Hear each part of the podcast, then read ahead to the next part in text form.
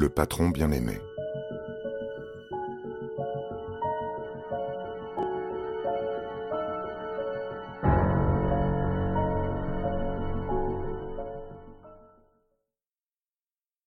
Bettina demande à son mari de l'emmener à la gendarmerie. C'est pour Philippe Beau le plus long voyage de sa vie, alors que Bettina reste muette. Elle ne desserre les lèvres que lorsque la voiture arrive sur le parking de la gendarmerie. Elle affirme à son mari qu'elle l'aime. Sur place, elle renouvelle ses aveux. Elle a assassiné son patron, Philippe Gléty.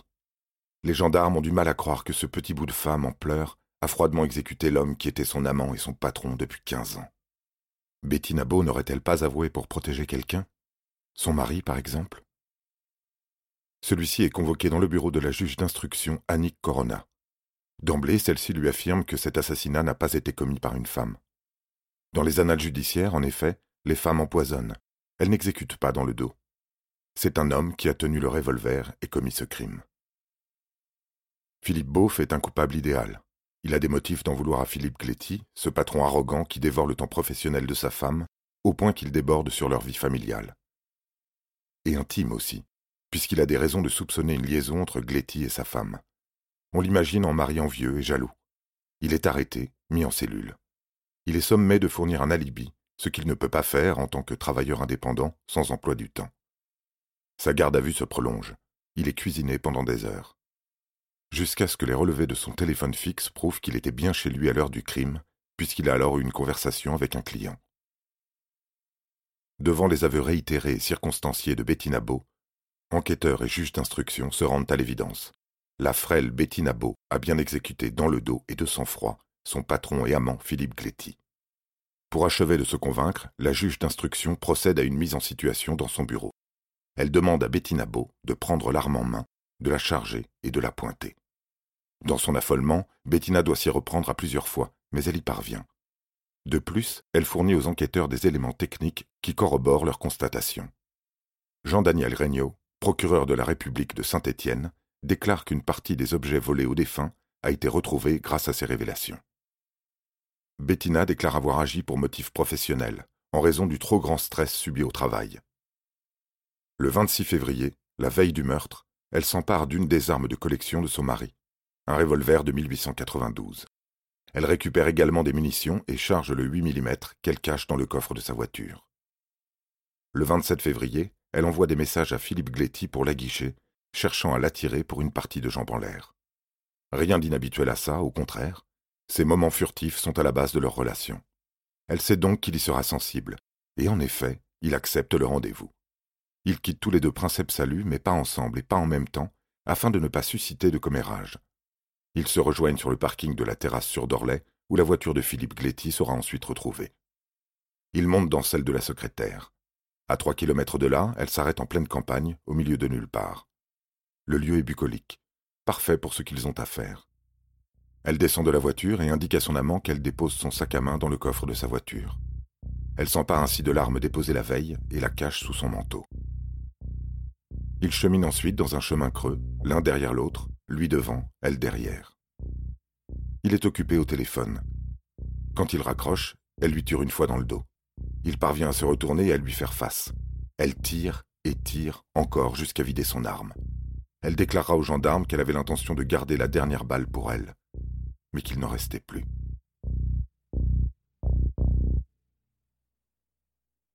Le corps sans vie de Philippe Gléty tombe dans le fossé. Puis elle le fouille et récupère un portefeuille et un téléphone portable. Elle ramasse aussi les douilles, puis elle part. Tout en conduisant, elle jette les douilles par la fenêtre. Elle s'arrête à une station de lavage pour laver sa voiture et se débarrasser du portefeuille. Puis elle retourne chez Princeps Salut. À la pause déjeuner, elle mange avec ses collègues comme si de rien n'était. Aucun d'entre eux ne remarque le moindre changement d'attitude chez elle. Elle envoie des textos à son patron, l'appelle pour faire comme si elle ne savait pas qu'il était mort, qu'elle venait froidement de l'exécuter au coin d'un bois. Dans les jours qui suivent, elle se montre inquiète de la disparition du patron. Elle pleure avec les autres employés quand on découvre son cadavre. Elle joue même le jeu avec les membres de la famille de Philippe Cléty. Elle compatit avec sa fille et rassure sa femme. Son propre mari ne note aucun changement dans son comportement qui n'est en fait que mensonge. Après ses aveux, tous reverront avec stupéfaction ses faits et gestes durant ces dix jours. Bettina Beau fait preuve d'un sang-froid extraordinaire, certains diront de machiavélisme. Elle trompe absolument tout le monde. Quand le 24 mars, les funérailles de Philippe Gléty ont enfin lieu dans l'église de Saint-Paul-en-Jarez, le père Paul-Marie Jourjon dresse le portrait d'un battant qui a fait preuve de courage et de volonté toute sa vie. Devant la famille et les amis venus nombreux, il prêche le pardon, mais la stupéfaction est encore trop intense. Tous connaissent Bettina Beau, tous l'ont aimée ou au moins appréciée professionnellement. Ce qu'il lui reproche désormais, en plus du crime lui-même, c'est la dissimulation dont elle a fait preuve, les mensonges qu'elle a accumulés, les fausses larmes. Elle a joué avec leurs peines et leurs sentiments. Elle les a tous trompés, ils sont dès lors peu enclins à lui pardonner. Ils ont découvert l'autre visage de cette femme qu'ils croyaient connaître, une femme insensible et calculatrice, capable d'exécuter un homme de sang-froid.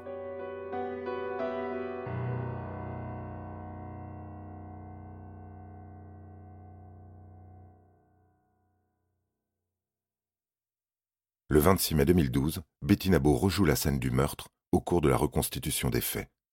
Dès 9h30, un important dispositif de gendarmerie est déployé entre la terrasse sur d'Orlay et Doisieux, au lieu dit Vignolon, le lieu du crime.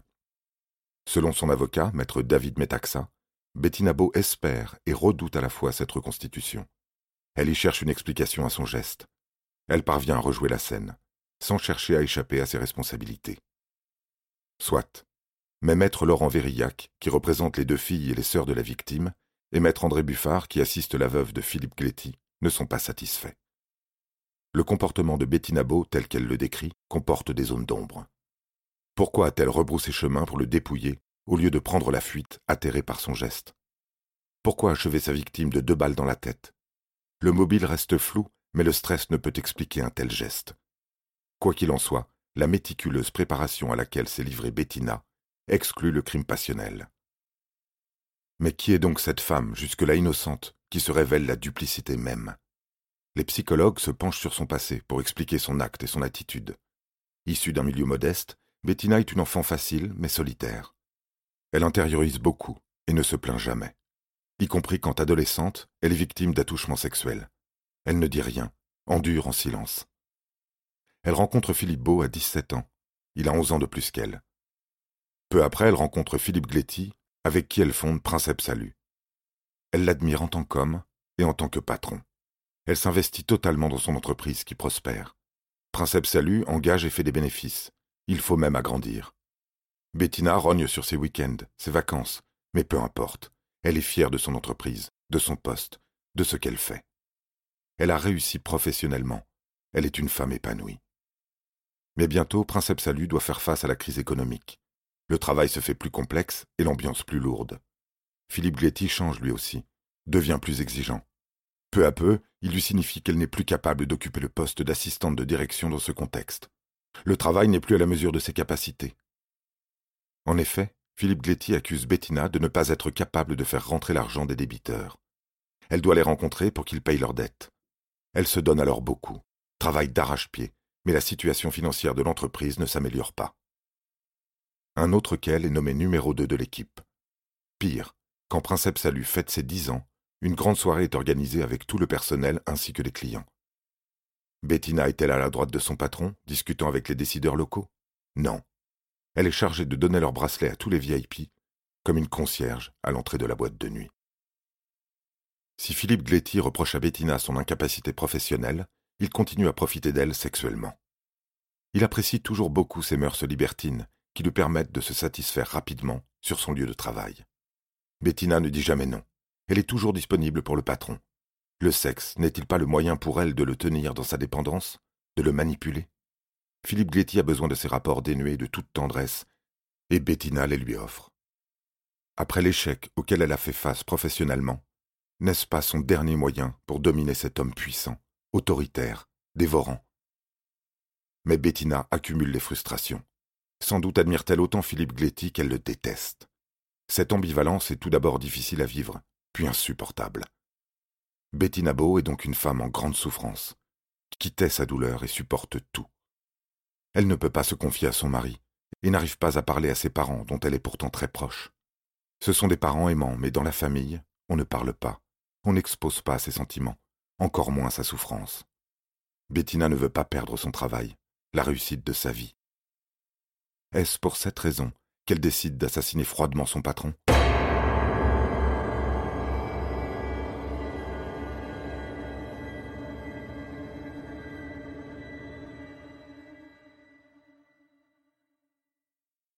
Le 21 mai 2014, le procès de Bettina Beau s'ouvre devant la cour d'assises de la Loire.